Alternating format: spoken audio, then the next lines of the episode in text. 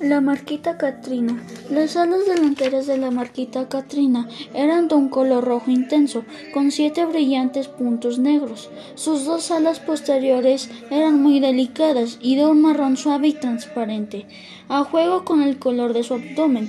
No temía ser vista, pues sabía que los insectos con con tonos rojizos y negros son frecuentemente venenosos y las aves evitaban comerlos.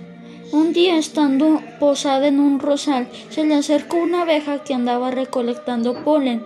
¿Verdad que, que soy la marquita más hermosa de, de todas cuantas hay? Sí, es en, en verdad eres hermosa y aún lo serías más con los dos lacitos en tus antenas. Katrina se fue rápidamente en busca de un caracol que era especialista en la fabricación de lacitos, corbatas y sombreros. Quiero un lacito negro para la antena derecha y el otro rojo a juego con mis alas.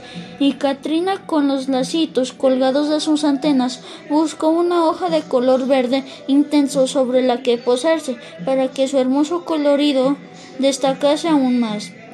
¿Verdad que no hay ningún insecto tan hermoso como yo?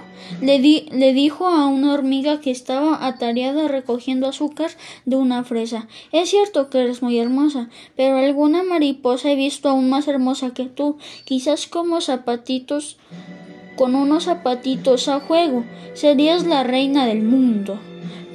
Catrín Catrín inmediatamente voló en busca de él cien pies y le encargó tres, tres pares de zapatos negros para las patas delanteras, marrones para las patas del medio y rojos para las dos patas posteriores, que eran los que más se veían al volar. Era yo era ya principios de invierno, cuando estaba posada en una hoja seca de color marrón a juego con sus alas posteriores, y vio un gusano comiendo la última manzana que quedaba en el árbol. ¿Verdad que soy la más hermosa del mundo? Ningún animal hay en el mundo más hermoso que tú, pero con el frío del invierno, tus lacitos, tus alas y tus zapatitos perderán el color y la próxima primavera ya no tendrán esos tonos tan vivos. Necesitarías un abrigo para resguardar tan hermoso colorido.